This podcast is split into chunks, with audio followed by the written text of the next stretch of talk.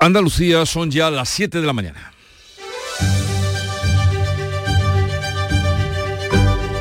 En Canal Sur Radio, La mañana de Andalucía con Jesús Vigorra.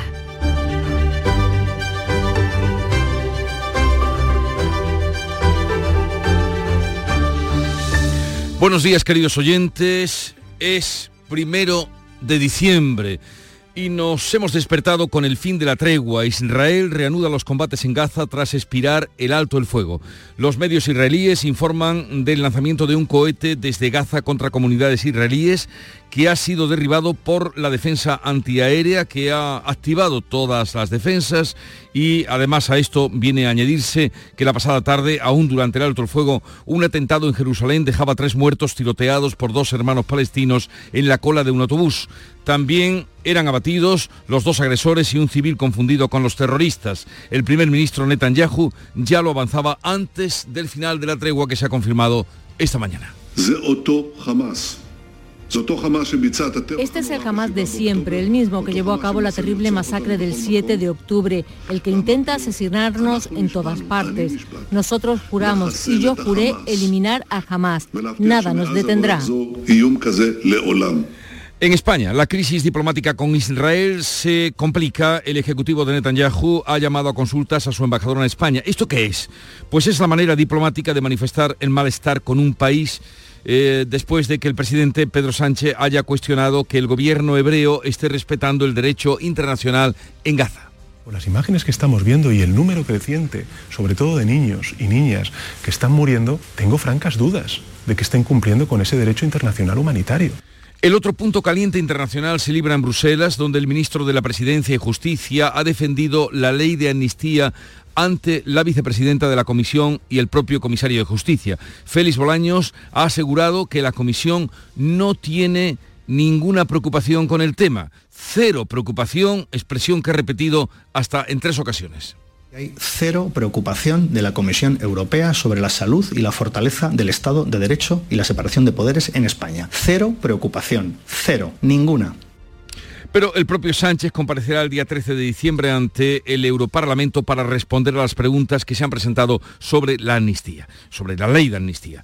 No muy lejos de Bruselas, en Ginebra, la capital de Suiza, los negociadores del PSOE se van a reunir mañana con Puigdemont y su equipo en presencia de un verificador internacional. Sánchez no ha desvelado su identidad, pero sí que ha defendido eh, la figura del verificador para facilitar el diálogo. El presidente de la Junta, Juanma Moreno, critica que el futuro de los españoles se decida en Ginebra y pregunta si van a negociar también sobre un reparto especial para Cataluña que podría perjudicar a Andalucía. ¿Qué se está negociando en Suiza en nombre de los españoles con un prófugo de la justicia?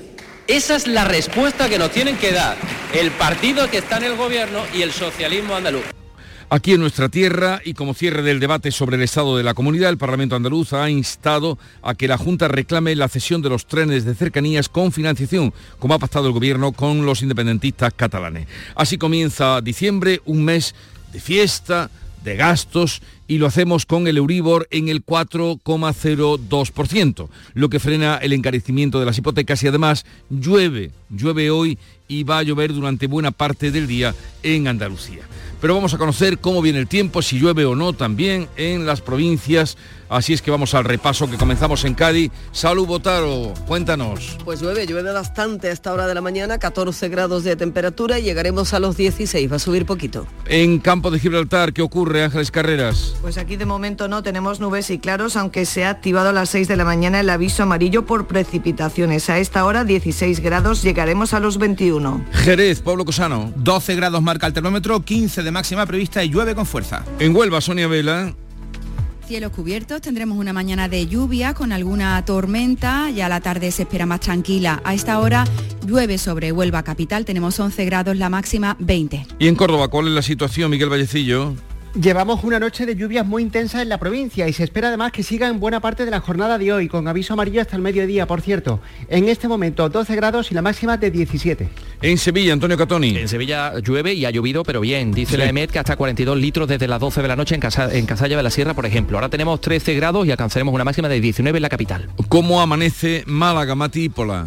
Amanece con el cielo nublado, eso sí, todavía no ha caído ni una gota y probabilidad de lluvias débiles. Ahora 16 grados, vamos a llegar a los 19. ¿Y en Jaén qué está pasando, Alfonso Miranda? Pues empieza a llover ya por la zona de Andújar, eso sí, eh, vaya día de viento que estamos teniendo, rachas de 81 kilómetros a la hora en la zona de la capital genense. Nos vamos a volar. Asegúrate el sombrero. Día para ir a la peluquería, hijo mío. En Granada, Susana Escudero. Pues aquí también hace viento, tampoco ha llovido todavía, alcanzaremos los 18 grados de temperatura en la capital, ahora mismo tenemos 15. Y por Almería, María Jesús Recio. Mucho viento también a esta hora, precaución, 20 grados de temperatura y subirá solo hasta 22. Y ahora vamos a saber cómo están las carreteras, cómo se circula por las carreteras de Andalucía. Conectamos con la DGT. Nos informa Lucía Andújar. Buenos días. Muy buenos días. Hasta ahora van a encontrar circulación muy tranquila en toda la red de carreteras de Andalucía. Las entradas y salidas están totalmente despejadas, al igual que la red principal o secundaria o los accesos a los pequeños núcleos urbanos. Aún así, desde la DGT les pedimos mucha atención al volante. Son las 7 y 6 minutos de la mañana, sintonizan Canal Sur Radio. Ahora Eurojackpot, el mega sorteo europeo de la 11, es más millonario que nunca. Porque cada martes y viernes por solo 2 euros hay botes de hasta 120 millones. Y tan tataramillonario, porque si te toca el Eurojackpot, no solo te haces millonario tú, también tus hijos, y los hijos de tus hijos, y los hijos de los hijos de tus hijos. Compra ya tu Eurojackpot de la 11. Millonario por los siglos de los siglos. A todos los que jugáis a la 11, bien jugado. Juega responsablemente y solo si eres mayor de edad. Hola, amigo Nicolás. Hola, Baltasar, Gaspar, Melchor. He estado ayudando en las tiendas MGI y ahora necesito vuestra ayuda para repartir todos los juguetes. En MGI, los juguetes de primeras marcas están a 10, 15 y 20 euros. Cuenta con nosotros, amigo Nicolás. Nosotros también te necesitaremos. En tiendas MGI nos da mucho trabajo. La mañana de Andalucía con Jesús Vigorra. Vamos a contarles que hace más o menos una hora la tregua ha terminado, ha saltado por los aires, la tregua entre Israel y Hamas. El ejército israelí ha anunciado que reanuda los combates sobre Gaza. Manuel Pérez Alcázar. Los medios israelíes informan del lanzamiento de un cohete desde Gaza contra comunidades israelíes que ha sido derribado por la defensa antiaérea hebrea. La pasada tarde, aún durante el alto el fuego, un atentado en Jerusalén dejaba tres muertos tiroteados por dos hermanos palestinos en la cola de un autobús. También eran abatidos los dos agresores y un civil confundido con los terroristas. Hasta la, hasta la parada del autobús se acercaba el ministro de Seguridad israelí, el ultraortodoxo Ben Gibir. Esto prueba que no debemos mostrar debilidad. Con Hamas solo podemos hablar a través de la mirilla del arma. Este jueves Hamas ha liberado a ocho rehenes e Israel ha escarcelado a 23 mujeres y 7 menores. En estos días el alto, de alto el fuego Hamas ha liberado hasta 105 rehenes e, israelí, e Israel perdón, ha escarcelado a 240 presos, todos mujeres y menores. La prensa palestina informa de que el ejército y la policía hebrea han arrestado a 3.365 personas en Cisjordania desde el 7 de octubre. Pues así se han acabado los intentos de ampliar la tregua que terminó, mientras que la crisis diplomática con Israel en nuestro país escala un grado después de que Pedro Sánchez haya cuestionado en una entrevista en televisión que el gobierno hebreo esté respetando el derecho internacional en Gaza. Bea Rodríguez. El gobierno israelí ha retirado de forma indefinida a su embajador en España y convocado, como hiciera la semana pasada, la embajadora española. El primer ministro Benjamín Netanyahu considera vergonzosas estas declaraciones de Pedro Sánchez. Con la misma convicción, tenemos también que decirle a Israel que tiene que sostener sus acciones en base al derecho internacional humanitario. Y con las imágenes que estamos viendo y el número creciente, sobre todo de niños y niñas que están muriendo, tengo francas dudas de que estén cumpliendo con ese derecho internacional humanitario. Precisamente este viernes Sánchez coincide con el presidente de Israel, Isaac Herzog, en la cumbre del clima de Dubái. Pues ya veremos qué trato se dan cuando se encuentren.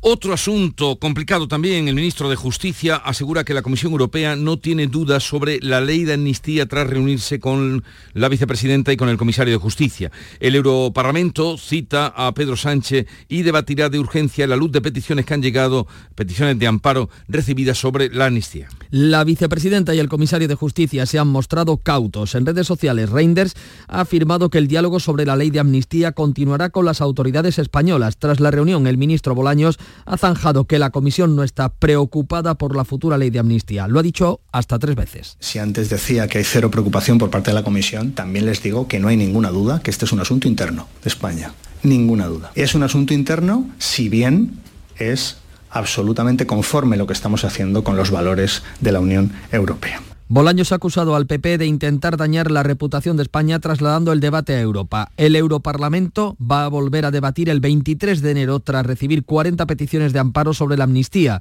Antes, Pedro Sánchez dará explicaciones el 13 de diciembre a la Eurocámara. La propuesta de la delegación española del PP la ha aprobado la Comisión de Peticiones de la Eurocámara presidida por eh, la líder del PP europeo, Dolores Montserrat. Mañana sábado, Peso y Junts se van a reunir en Ginebra con un verificador internacional para avanzar en el pacto de investidura que incluye la ley de amnistía.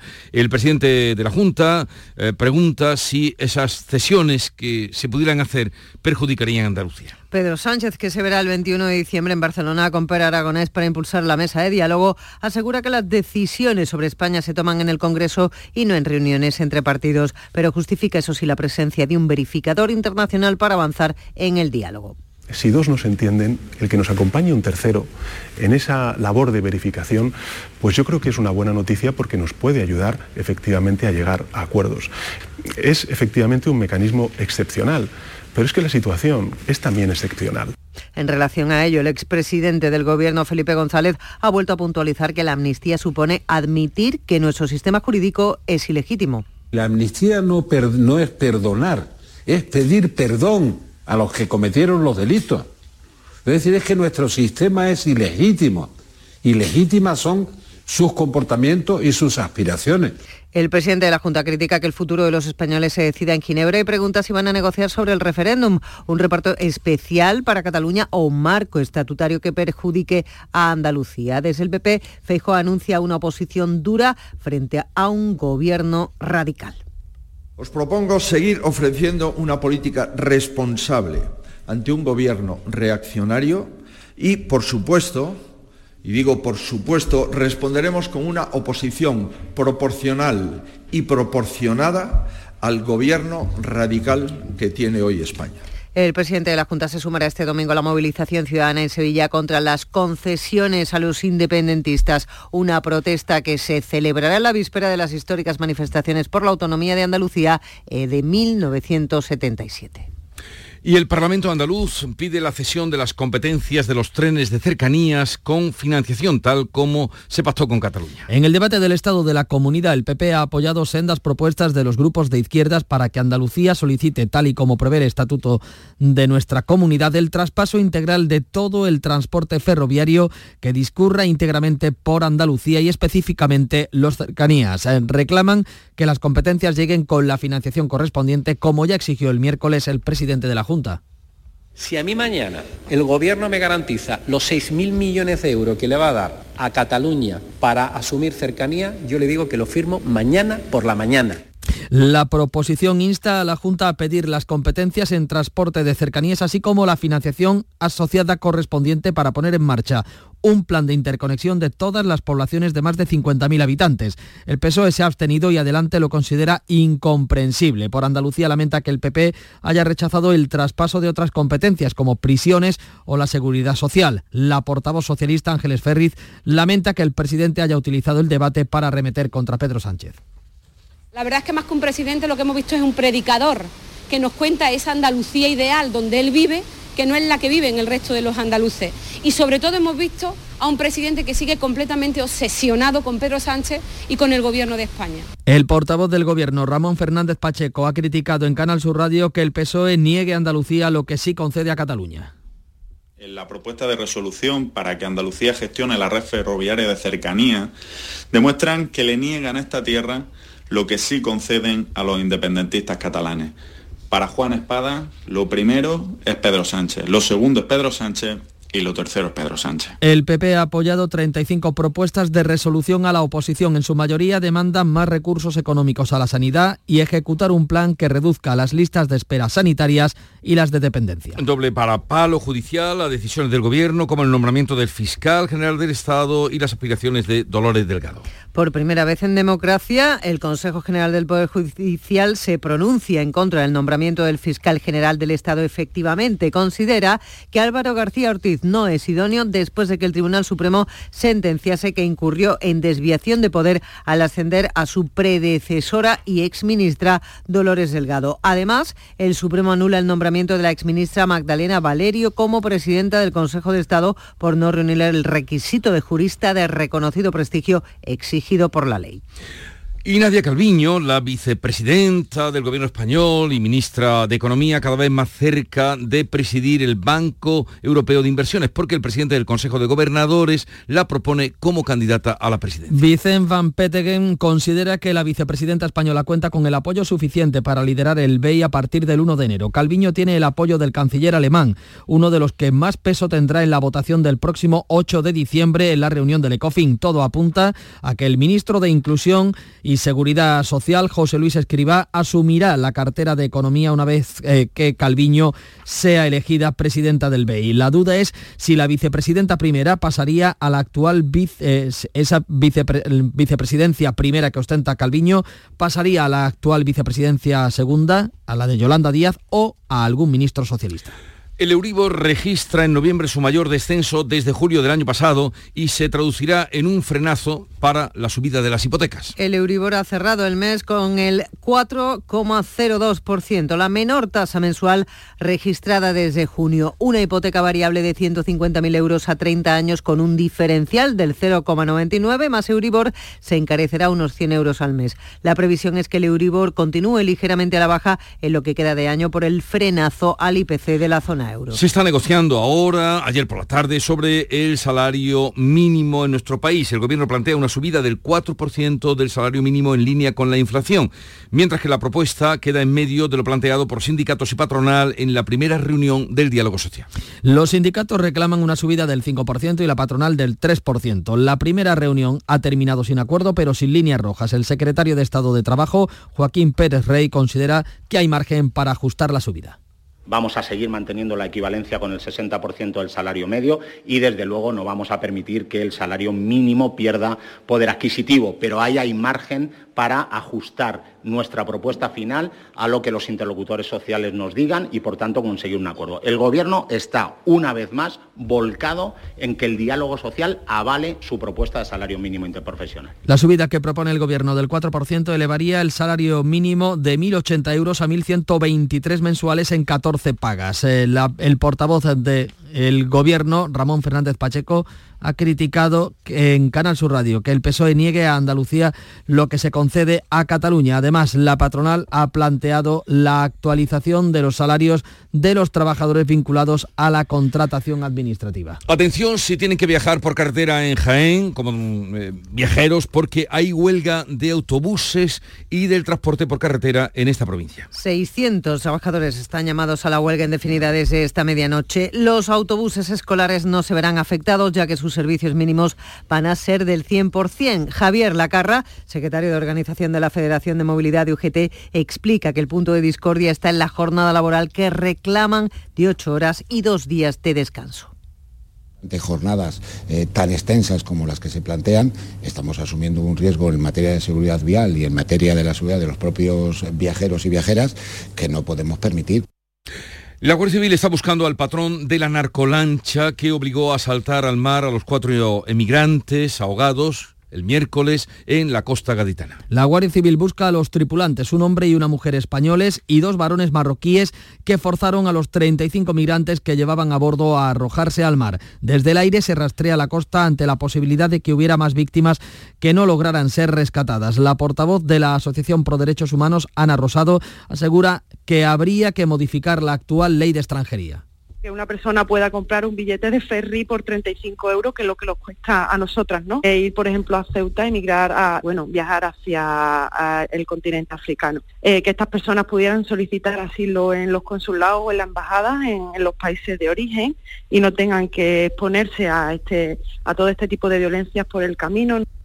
Por Derechos Humanos ha convocado para esta tarde una concentración en la playa de Santipetri. Los ministros de Igualdad e Interior se van a reunir la próxima semana para plantear mejoras al sistema de víctimas de violencia machista tras los tres casos, los días tremendos que llevamos, que se han registrado en esta semana. La ministra de Igualdad, Ana Redondo, y el titular de Interior, Fernando Grande Marlasca, se van a ver el 7 de diciembre para analizar posibles mejoras del sistema policial de protección de las mujeres víctimas de la violencia machista, conocido como Biogen, después de que en noviembre hayan sido asesinadas cuatro mujeres y una menor. Además, según la ministra de Igualdad, el Gobierno apuesta por reeditar y reforzar el Pacto de Estado contra la Violencia de Género para incluir las nuevas amenazas en un momento en el que es más importante que nunca porque nuevas amenazas están apareciendo, las amenazas en la red, las amenazas de pornografía, el acceso a la pornografía salvaje de los más jóvenes.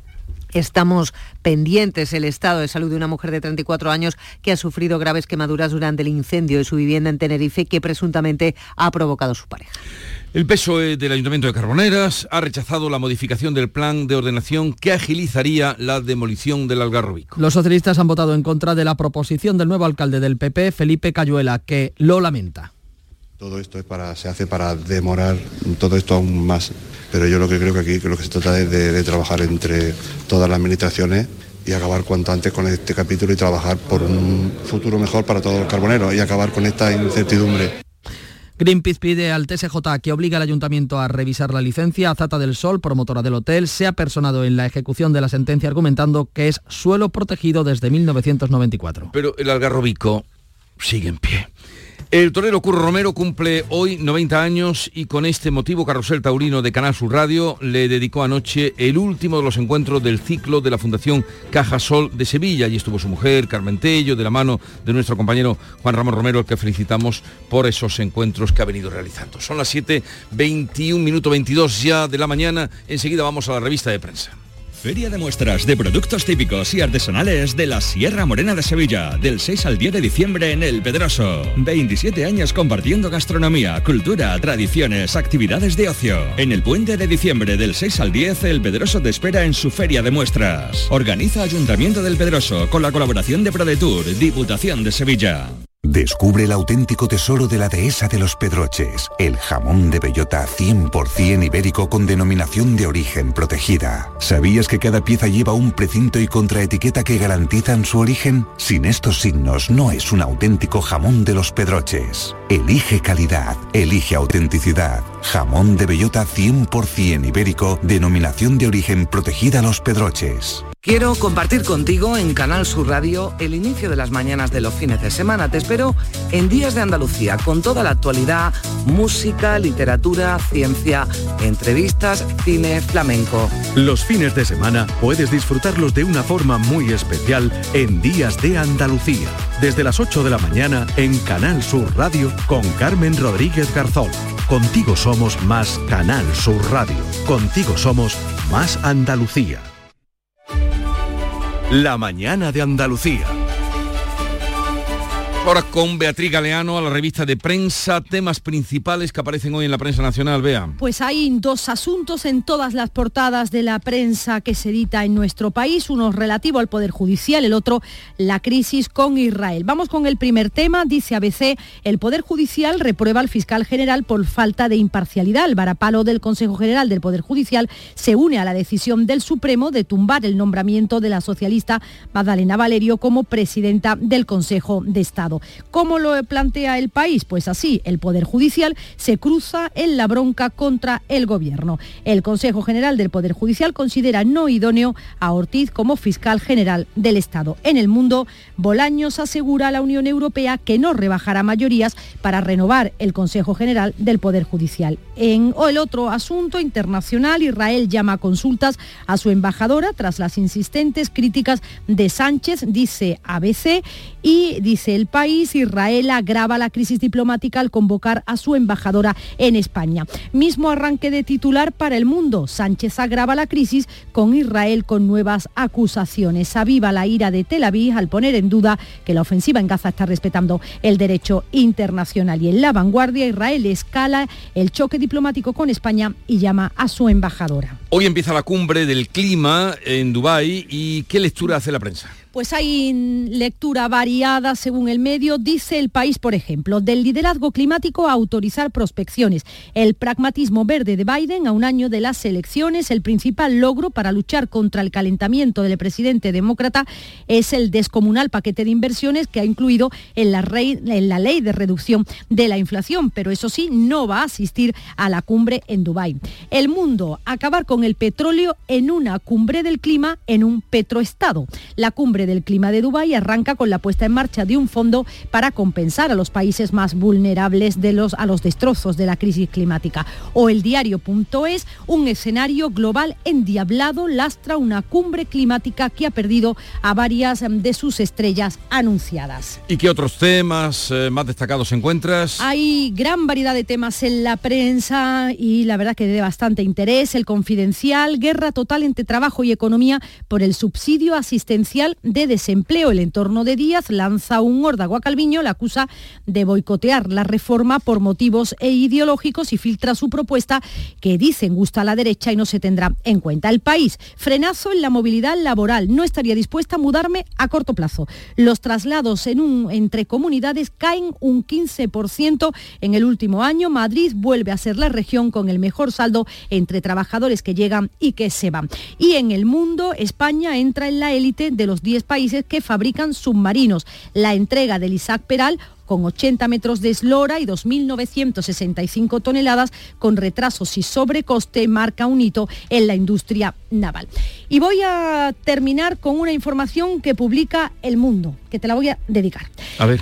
Estos son los calvos más sexys de 2023. A ver. Esta semana el portal Reboot lanzó su lista anual de los calvos más sexys, un ranking basado en las búsquedas que la gente hace en Internet y que tiene en cuenta, atención, no solo el pelo, sino el patrimonio de los candidatos y lo cerca que está su rostro de la proporción áurea. De esa forma, la web eligió a 10 hombres, entre ellos artistas, actores y deportistas, pero no había ningún español, así que Locke ha agregado sus, eh, los que considera sus mejores calvos, que no voy a decir ninguno, que no voy a revelar ninguno. Te lo agradezco. Para, que no, haya, para que sufrir tú no una humillación. competencia.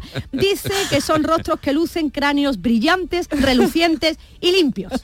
¿Eh? Entonces, o sea, a, a como lo el mejor mío. estás tú ahí. Por Como el eso te mío. lo dedico.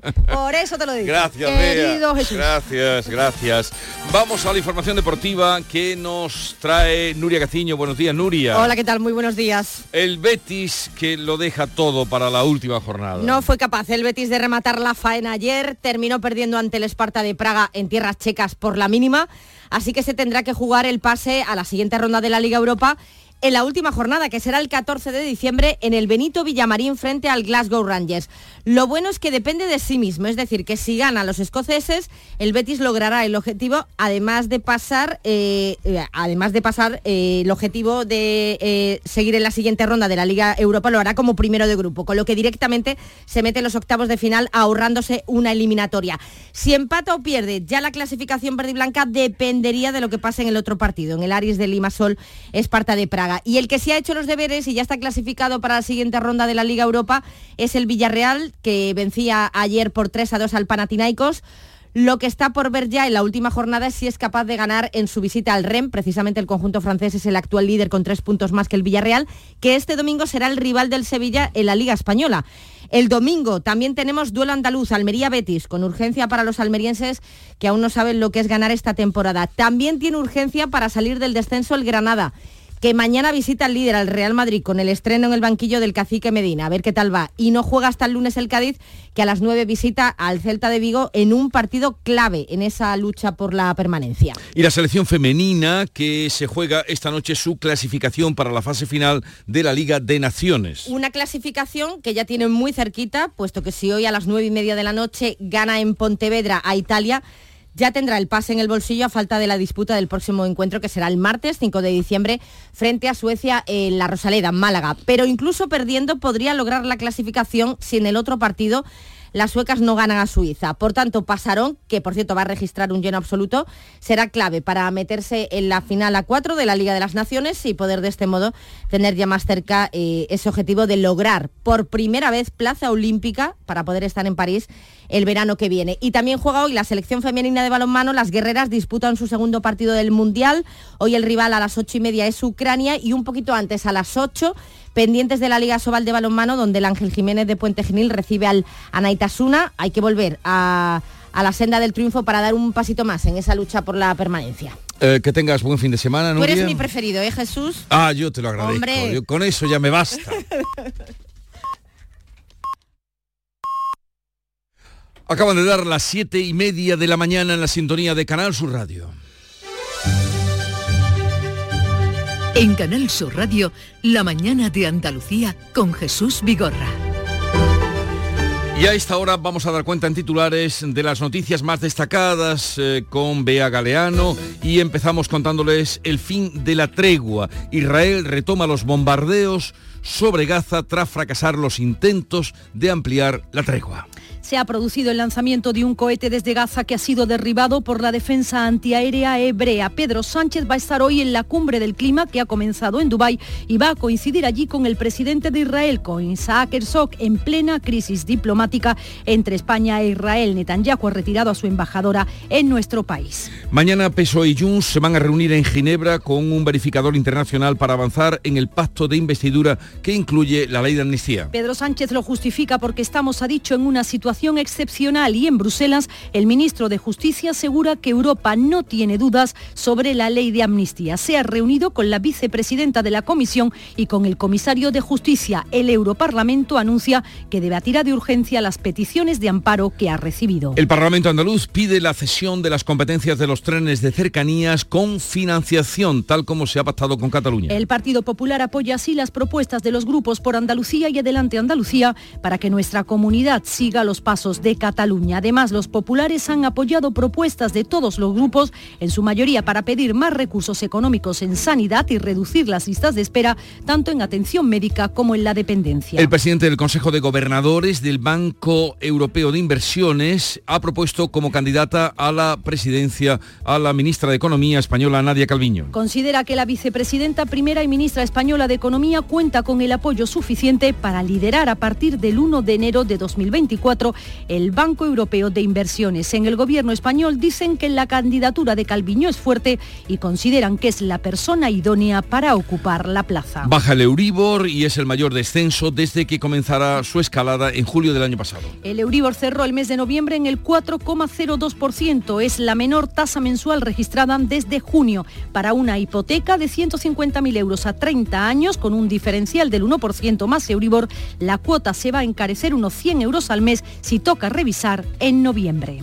Y vamos a recordar el pronóstico del tiempo para hoy. Diciembre se estrena con fuertes rachas de viento en el tercio oriental de Andalucía y con lluvias en la vertiente atlántica. Córdoba, Sevilla, Huelva y Cádiz tienen activos a esta hora avisos por lluvia y viento. También por fuerte oleaje en Almería y Granada y por viento en Jaén. Bajan las temperaturas, hoy con máximas entre los 17 grados de Jaén y Córdoba y los 23 de Almería. Son las 7.33 minutos de la mañana. En un momento vamos a las claves económicas del día. Concede controlar tus gastos. Con la financiación Agrupa de Cajamar ha llegado el momento de agrupar todos tus préstamos y créditos en un solo pago mensual. Utiliza nuestro simulador y descubre cómo quedaría tu agrupación. Consulta nuestra web, apartado financiación o en nuestras oficinas. Financiación otorgada por GCC Consumo. Cajamar Consumo. Cajamar. Distintos desde siempre. La mañana de Andalucía con Jesús Vigorra inaugura la Navidad. Este martes 5 de diciembre, la mañana de Andalucía con Jesús Vigorra te lleva a conocer el Belén de la Fundación Cajasol, un programa fantástico con el que Canal Sur Radio te invita a preparar ya tu Navidad. Nosotros ya estamos en ello. La mañana de Andalucía con Jesús Vigorra. Este martes 5 de diciembre, edición especial desde la sede de la Fundación Cajasol en la Plaza San Francisco de Sevilla, con la colaboración de la Fundación Cajasol. Las claves económicas con Paco Bocero. Paco, buenos días. Buenos días, buenos Jesús. Días, ¿Qué tal? Paco, muy contentos. ah, Como te puedes imaginar, estamos muy contentos. No me extraña, no me extraña porque comienza la Navidad a partir del martes. bueno, comienza la Navidad y también las notas que nos dieron ayer no estuvieron mal y, y, y de eso también tú tienes buena uh, parte en la alegría legítima que debes tener con los oyentes que, que van acercándose a nuestra radio y a nuestra mañana. Eh, bueno, vamos con la actualidad económica, las eh, que has encontrado por ahí en la prensa especializada. Bueno, primero el agradecimiento con tus palabras de antes y ahora en segundo lugar, bueno, ¿qué tema es el que ocupa eh, todas las portadas de los medios económicos a esta hora? En mayor o menor grado, pues esa salida que ya se da por segura, como además eh, pudo indicar el presidente del gobierno en su entrevista en televisión española de Nadia Calviño al BEI. Ahora, la cuestión no es ya en sí la salida, la cuestión yeah. es quién va a ser la sustituta. Ahora mismo nadie apunta, salvo el economista que cree que va a ser María Jesús Montero, que tiene la, está la primera en la lista con opciones para ser la nueva ministra de Economía. ¿Qué ocurre? Que ese cargo y la SEPI está también en disputa, la SEPI sigue en disputa con Yolanda Díaz. ¿Qué ocurre también? Por una parte, la presencia de María Jesús Montero, tal y como eh, comenta el economista, acentuaría todavía en eh, mayor medida el perfil político del gobierno, eh, además con cuestiones que, como todos sabemos, eh, van a abrir en, en, los próximos semanas y meses. ¿no? claro, que también especula con que este ascenso no implicaría necesariamente regresar a la fórmula que se ha dado en algunas legislaturas, de algunos gobiernos, de tener un superministerio que integre economía y Hacienda. ¿Qué ocurre? Bueno, ¿qué apunta el economista eh, sobre las posibilidades en contra de María Jesús Montero? Una cosa bastante que aparentemente banal, pero que no lo es. Por ejemplo, que no sabe inglés. En segundo lugar, eh, no sabe inglés? Que no sabe inglés, María Jesús Montero. Entonces ah. apunta que es muy importante el tema del idioma en los pasillos de la Unión Europea, cosa que desde luego es cierto. Pedro sí. Sánchez, por cierto, sabe inglés perfectamente y lo habla, lo habla muy bien. Eh, después, entonces, de María Jesús Montero, ¿a quién colocan? Colocan con posibilidades a escriba. O la tercera opción que sería alguien del PSC. En fin, esto al, además de la salida de Nadia Calviño tendremos que seguirlo con mucha atención porque seguramente este fin de semana va a haber muchas especulaciones uh -huh. de quién ocupará esa futura cartera de economía.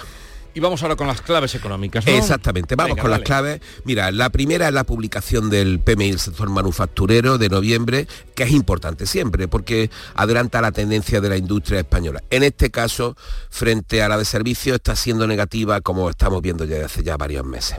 Eh, y la segunda, la actualización de las matriculaciones de turismo en noviembre, y con ella vamos a tener los datos actualizados, lo que llevamos de año. Hasta octubre se han matriculado en torno a 780.000 unidades, un 18% más que en los primeros meses del año pasado, pero todavía está casi un 20% por debajo del nivel prepandemia. Oye, y eh, quería preguntarte por la bolsa. La bolsa que parece que va a cerrar un año muy bueno, ¿y eso cómo se explica? Ah, buena pregunta, buena pregunta. Bueno, lo de cerrar un año bueno todavía está por ver a pesar de que todo indica que será así, porque hasta hoy, en estos primeros 11 meses del año, se ha revalorizado un 22,23%, recuperando los niveles prepandemia, en concreto de febrero de 2020. Y en noviembre, además, ha registrado la mitad de esa subida, un 11,5%. ¿Por qué? Pues mira, fundamentalmente por la paulatina rebaja de la inflación y la certeza de que ha finalizado el proceso de subida de tipo de interés. Además, el IBEX quedó rezagado el año pasado respecto a sus índices europeos, los, los europeos, y el comportamiento macro de la economía española ha sido mejor que la media de la eurozona. Ahora bien, los analistas están recordando que a lo largo de noviembre el IBEX se ha adelantado ya a lo que se conoce tradicionalmente, lo habrás oído hablar de eso, como el rally navidad, el rally navideño. Ese impulso maquillador para que las cotizaciones de las compañías tengan el mejor aspecto posible al cerrar el año. Y la subida de este más de 11,5% ha superado buena parte además de las subidas que se esperan para la bolsa, para el IBEX eh, para 2024, donde por cierto las previsiones iniciales son bastante más conservadoras. De cualquier forma, mira, hay que saber que el IBEX 35 es el índice más pequeño, refleja al fin y al cabo el tamaño de la economía de los principales europeos, el DAX alemán, el CAC francés, por supuesto el FTSE británico, aunque está en otro nivel por la libra, y el MIPTEL italiano, que es donde nosotros nos agrupamos. Y que la brecha de rentabilidad que ha sacado el IBEX frente a ellos también podría actuar un poco de freno el año próximo.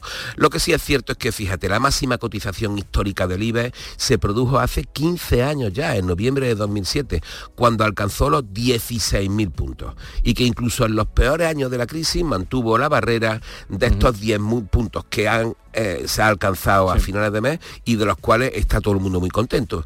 Pero bueno, que la bolsa española está muy lejos de su máximo histórico y por descontado obedece al comportamiento de unos mercados muy interconectados con una divisa como es el euro. Y ahora la clave musical que nos traes hoy, que has tirado por lo clásico. En efecto, porque vamos a recuperar una pieza que no llegamos a proponer cuando empezamos con las claves musicales y que un oyente me pidió hace una semana, Arcángelo Corelli y un apunte de su concierto grosso en G menor.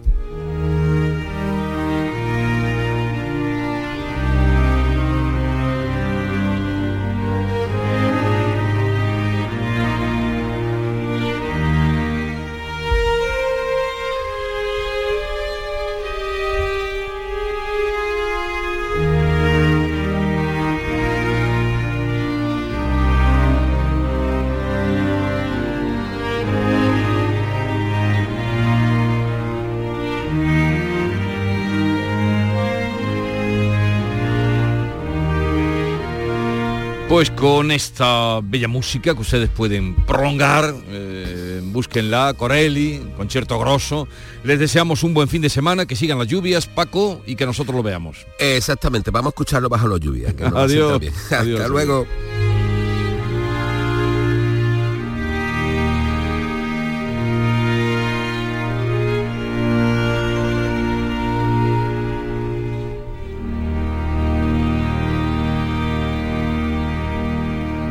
La mañana de Andalucía. Frutos secos Reyes, mucho más que pipas. Disfruta con nuestra deliciosa variedad de frutos secos, snacks y golosinas en los más de 35.000 puntos de venta que tenemos en Andalucía o en frutosecorreyes.es. Ah, y ahora con tu pedido a partir de 20 euros, te los llevamos a casa gratis. Frutos secos Reyes, tus frutos secos de siempre. Asegurarte en Montepío es muy diferente a hacerlo en otras compañías. Es como formar parte de una gran familia que lleva cuidando de los suyos más de 100 años. Descubre nuestras soluciones en salud, decesos, jurídico, retirada de carnet y mucho más, siempre a los mejores precios. Visita montepíoconductores.com. Montepío lo tiene cubierto. Termina el año en verde con los Social Energy Green Days. Llévate 200 euros en tu batería virtual con Quiroluz, con seguro todo riesgo incluido los dos primeros años y grandes descuentos con hasta 25 años de garantía en todas nuestras instalaciones de primeras marcas. Pide tu cita al 955 44 11 11 o socialenergy.es. La revolución solar es Social Energy. Vamos con otra noticia de Andalucía. Cortada la A66 en sentido Sevilla a la altura de Las Pajanosas por un alcance entre dos vehículos. ¿Qué sabemos, Antonio Catoni? Pues sabemos que ha ocurrido hace escasos minutos en el kilómetro 790, efectivamente en Las Pajanosas, término municipal de Guillena. La carretera está cortada, los dos carriles en sentido Sevilla de esta autovía están cortados. Eh, se está dando paso alternativo por la Nacional 630. Según eh, informa el 112, podría haber una persona atrapada. Se ha dado aviso a los bomberos y a los eh, sanitarios eh, y también pues eh, nos comenta que según los informantes eh, esta persona podría estar herida. Esa es la información de última hora, cortada la A66, los dos carriles en sentido Sevilla a la altura de Las Pajanosas. La Policía Nacional está investigando el apuñalamiento de una mujer en la barriada del sector sur de Córdoba. Está afortunadamente fuera de peligro. Miguel Vallecillo. Se encuentra ingresada en el Hospital Reina Sofía, aunque su pronóstico no es grave según fuentes sanitarias. Fueron los vecinos los que la encontraron tirada en el suelo ensangrentada, en la plaza del mediodía del barrio del sector sur de Córdoba, después de haber recibido tres navajazos ayer. La policía investiga el motivo de la agresión y no se descarta a esta hora ninguna hipótesis. La Junta ha autorizado a la empresa Atalaya la explotación de la mina Masa Valverde entre los municipios de Beas y Valverde. Se prevé que esté funcionando en un año. Sonia Vela. La instalación va a aprovechar los yacimientos de cobre y zinc de Masa Valverde y de Majadales, descubiertos en la década de los 80, con reservas para que la nueva mina esté activa al menos 14 años. El proyecto cuenta con una inversión de 175 millones de euros y va a generar unos 600 puestos de trabajo. La empresa Atalaya tiene ahora seis meses para presentar el plan de explotación y la nueva mina estará ya en funcionamiento de aquí a un año. Hoy se presenta en la línea el proyecto de contenedor inteligente desarrollado por la multinacional WisiK que preside el linense Carlos Creus. Ángeles Carreras. Se va a presentar en el ayuntamiento con la presencia de Carlos Creus, el presidente de esta multinacional linense afincado en Suiza que quiere desarrollar parte de la producción de su proyecto en su ciudad natal. Lo acaba de presentar también en el Foro Internacional sobre Economía Azul en Cádiz. En Dubái ya ha firmado un contrato con el gigante de Emiratos Árabes DP World y es que el contenedor permite que se analice en origen el contenido de la carga real que transporta. El invento va a suponer un instrumento muy valioso para combatir tráficos ilícitos como falsificaciones o droga. Dudas y prudencia en el Comité de Empresa de Navantia, Puerto Real, tras el anuncio hecho por la ministra de Hacienda de una inversión de 88 millones de euros destinados a la construcción de proyectos eólicos. Salud, Botaro. Los sindicatos siguen reclamando la llegada de construcción naval a las instalaciones puertorrealeñas, ya que aseguran generan más empleo de calidad. La principal duda radica en lo que engloban esos 88 millones anunciados como inversiones para los próximos cuatro años. El comité dice que no se confunda inversión con mantenimiento. Llegamos así a las 7.45 minutos de la mañana son las 8 menos cuarto, es el tiempo de la información local. Atentos. En la mañana de Andalucía de Canal Sur Radio, las noticias de Sevilla con Antonio Catoni. Buenos días, está cortada la A66, los dos carriles de la A66 en sentido Sevilla a la altura de kilómetro 790, a la altura de las Pajanosas, en el término municipal de Guillena. El tráfico se está desviando por la Nacional 630, todo como consecuencia de un accidente, una colisión entre dos vehículos. Podría haber una persona atrapada, se ha dado aviso a los bomberos y a los servicios sanitarios. Según el 112, por el momento no hay eh, otros avisos relacionados con el agua, que ha caído bien en la provincia de Sevilla, ha habido lluvia abundante desde las 12 de la noche, 38 litros por metro cuadrado en el Castillo de las Guardas, casi 35 en Huesna, el 31 en el Pedroso, según datos de la Confederación, pero es que dice la EMET que han caído hasta 42 litros en Cazalla de la Sierra. El agua acumulada supera lo que Meteorología había previsto en su aviso amarillo, que se mantiene activo hasta las 12 del mediodía. Pero la previsión del tiempo dice que las nubes se irán por la tarde y como consecuencia bajan las temperaturas, sobre todo las mínimas. Tendremos 18, eh, eh, perdón, 17 grados de máxima en Morón, 18 en Écija, 19 en Lebrija y Sevilla, donde ahora tenemos 13 eh, grados. Otros titulares de esta jornada, la capital entra en el periodo navideño, hoy arranca la primera fase del plan especial de movilidad, aún no se limita la entrada al sexo, la, entrada al centro, solo se ordena el acceso a determinados aparcamientos, tanto en el centro como en Nervión y en centros comerciales. Mañana se va a encender la iluminación navideña. Apuntamos también en portada la derrota del Betis en Praga en la competición de la Liga Europa. Acaba su buena racha después de 13 partidos invicto y en la agenda hoy se presenta el Simov, abre el Salón de las Agencias de Viaje y abre al culto también la parroquia del Sagrario. En eh, cuanto al tráfico en los accesos a Sevilla, las retenciones habituales de un viernes a esta hora, 5 kilómetros en la entrada a Sevilla por la A49, en el Centenario, uno en sentido Huelva y un kilómetro en la ronda urbana norte, perdón, en el nudo Gotabeleche de la S30 en sentido ronda urbana norte. Atención a las balsas de agua en las vías eh, urbanas e interurbanas. Pues desarrollamos todos estos asuntos con Cristina Nogales. ¿Juega tu equipo? No dejes que el tráfico te meta ni un gol. Que la gran parada del partido de hoy sea la de Tusam. Deja el coche en el banquillo y ve el partido con Tusam. Tusam, el mejor refuerzo de la temporada para tu equipo. Tusam, Ayuntamiento de Sevilla. En Canal Sur Radio, las noticias de Sevilla. El Ayuntamiento de Sevilla activa hoy la primera fase del Plan Especial de Movilidad para la Navidad. Especial incidencia en la zona de Nervión Luis de Morales por las obras del tranvía. Se ordena el acceso a los aparcamientos del Corte Inglés y Nervión Plaza, a donde se va a llegar por Eduardo Dato, y se reabre un tramo de la, Avenida de la Raza para facilitar el acceso al centro comercial Lago. Hay novedades también en cuanto a la limitación del uso del patinete de la bici en la Avenida de la Constitución. Solo se va a poder utilizar fuera del horario comercial, como ya sucede, eh, sucede en Sierpes o en Tetuán. Y Tusam refuerza su servicio los fines de semana y los festivos. El objetivo, que se utilice el transporte público, como señala el gerente de la empresa Manuel, Manuel Torre Glosa. Tusan va a reforzar su servicio durante todos los fines de semana y los próximos días festivos, que son todas aquellas que desde los barrios nos llevan al centro y en mayor número a aquellas líneas y en los horarios que existe una máxima demanda. En algunos casos va a suponer incluso un incremento del 100% en esos tramos horarios. Pues ya estamos en periodo navideño. Mañana se van a encender las luces de la Navidad en 287 calles de la capital. Por otra parte, les contamos que el Ipasán ha decidido no tirar caramelos desde su carroza de la cabalgata de Reyes para concienciar sobre la necesidad de reducir la cantidad de residuos. Y también será en fecha ya propiamente navideña, el día 21, cuando empiecen a funcionar los serenos, los agentes cívicos. Iniciativa que favorece la inserción laboral de las personas desempleadas, como nos ha contado el delegado de empleo Álvaro Pimentel. El servicio constará de 20 agentes cívicos que tendrán las funciones de informar, sensibilizar y promocionar el civismo para fomentar la buena convivencia entre la ciudadanía y el buen uso de los bienes públicos desde las 23 horas de la noche hasta las 6 horas de la mañana. Por otra parte, también en el ámbito de la movilidad, el Ayuntamiento de Sevilla prevé abrir en los próximos días un carril en la avenida San Francisco Javier entre Ramón y Cajal y Eduardo Dato para permitir el tráfico de autobuses y residentes. Las pruebas del tranvía se van a realizar en diciembre, ya que las obras que se prolongan desde hace dos años están prácticamente concluidas. Por otra parte, un informe de comisiones obreras apunta que el 75% de los que acuden a la cartuja van en coche porque no tienen otras alternativas.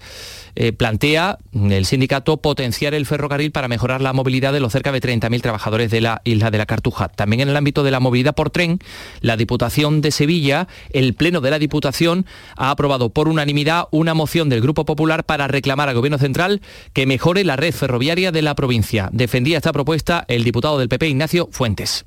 Todos estamos de acuerdo en la situación precaria que tiene a día de hoy nuestra línea férrea, nuestra infraestructura a nivel ferroviario en toda su amplitud, desde lo que pueden ser las mismas líneas, pasando por las estaciones, pasando por una modernización, por una adaptación en materia de sucesos, la Policía Nacional ha detenido a dos hombres especializados en robar en domicilio, subiendo, escalando hasta, hasta ellos.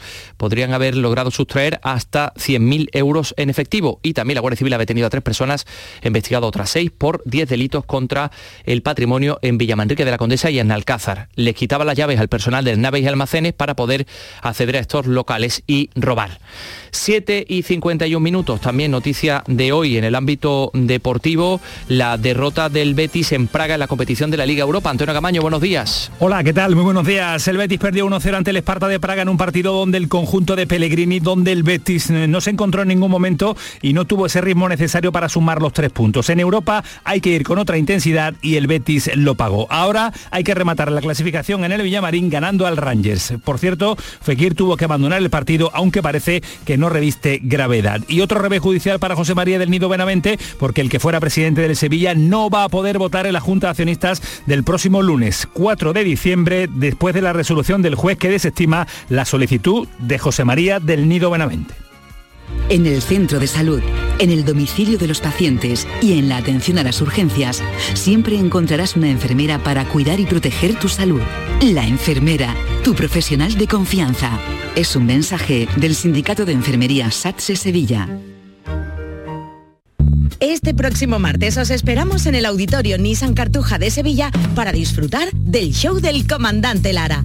Tenemos sesión doble, tenemos dos programas, en vivo y en directo como siempre. Comenzamos el primero a las 5 de la tarde y el segundo a las seis y media. Y gracias a este maravilloso público, el show del comandante Lara. Vente a disfrutar con alegría, humor y el ingenio de El Show del Comandante Lara, con la colaboración del Auditorio Nissan Cartuja. Las noticias de Sevilla. Canal Sur Radio. El diestro Curro Romero cumple hoy 90 años. El programa Carrusel Taurino de Canal Sur nos ha acercado a su figura como torero y también al curro más personal en el encuentro Carmen Tello, el pilar de Curro Romero. Así hablaba, hablaba del diestro su esposa. Me ha ayudado mucho en mi vida. Yo he tenido el apoyo de él continuamente y dándome consejos.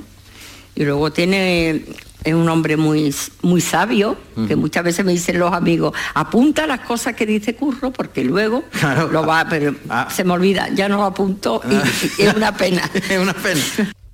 Hoy se presentan todas las novedades de la próxima edición de SIMOF, la Semana de la Moda Flamenca, que se va a celebrar entre el 15 y el 21 de enero. También comienza el eh, foro mm, del tercer Salón del Viaje mm, organizado por las agencias de viajes de, Sevilla, eh, con el título Viajando al Futuro, foro en el que el sector aborda los retos de la Agenda 2030 y hoy también en la agenda eh, pues viernes 1 de diciembre está prevista la apertura del culto de la parroquia del Sagrario de la Catedral recién restaurada.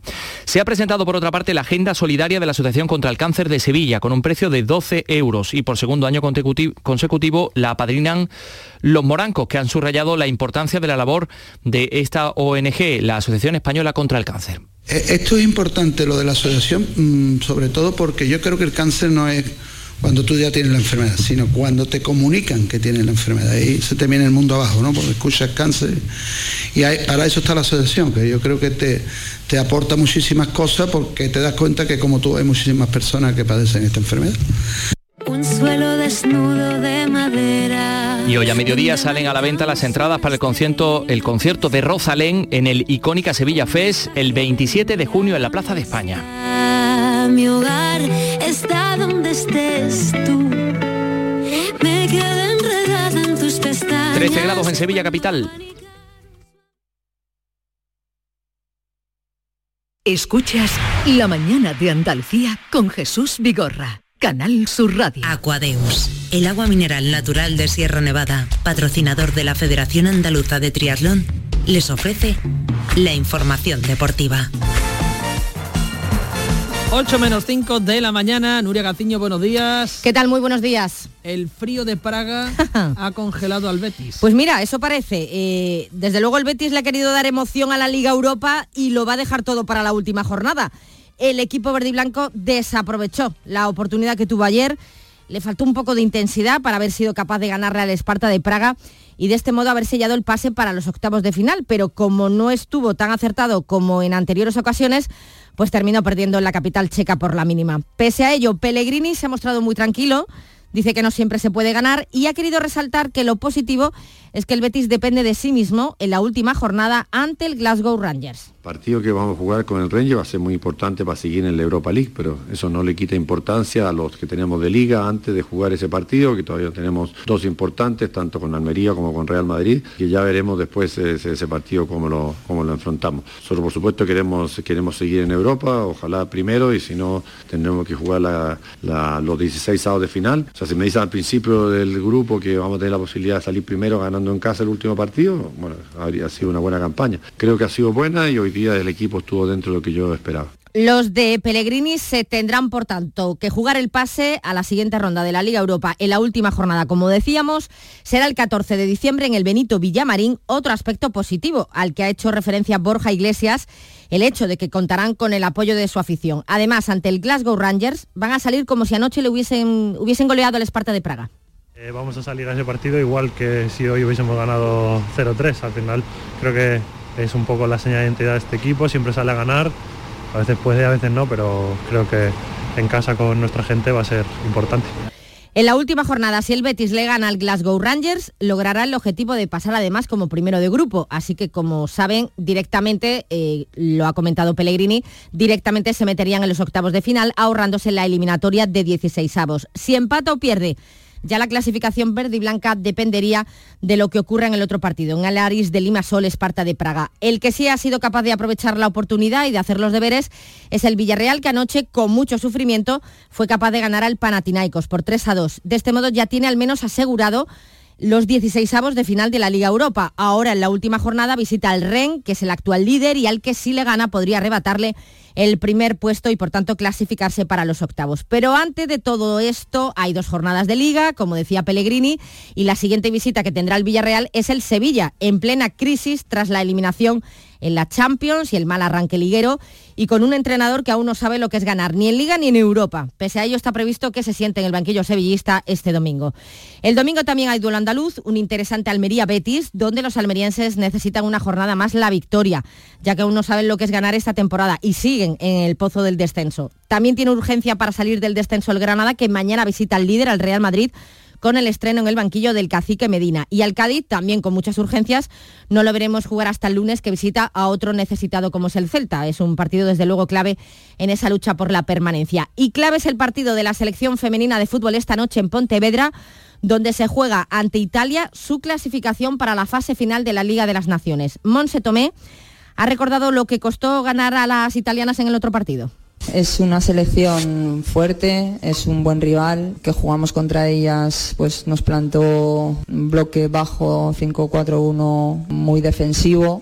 Es cierto que metimos el gol en el minuto 90, pero tuvimos bastantes ocasiones para poder hacerlo antes y, el equipo ahí tuvo mucha insistencia, mucha paciencia, trató de buscar las soluciones y al final conseguimos el premio. Es un partido de máximo nivel y estamos con muchas ganas de que llegue. La clasificación para la final a 4 de la Liga de las Naciones lo va a conseguir España si hoy gana a Italia, pero incluso perdiendo podría lograrlo si en el otro partido Suecia no gana a Suiza. Y también tenemos cita con las guerreras a las 8 y media, segundo partido del Mundial ante Ucrania. Aquadeus, ahora más cerca de ti, procedente del manantial Sierra Nevada, un agua excepcional en sabor, de mineralización débil que nace en tu región. Aquadeus Sierra Nevada es ideal para hidratar a toda la familia y no olvides tirar tu botella al contenedor amarillo. Aquadeus, fuente de vida, ahora también en Andalucía.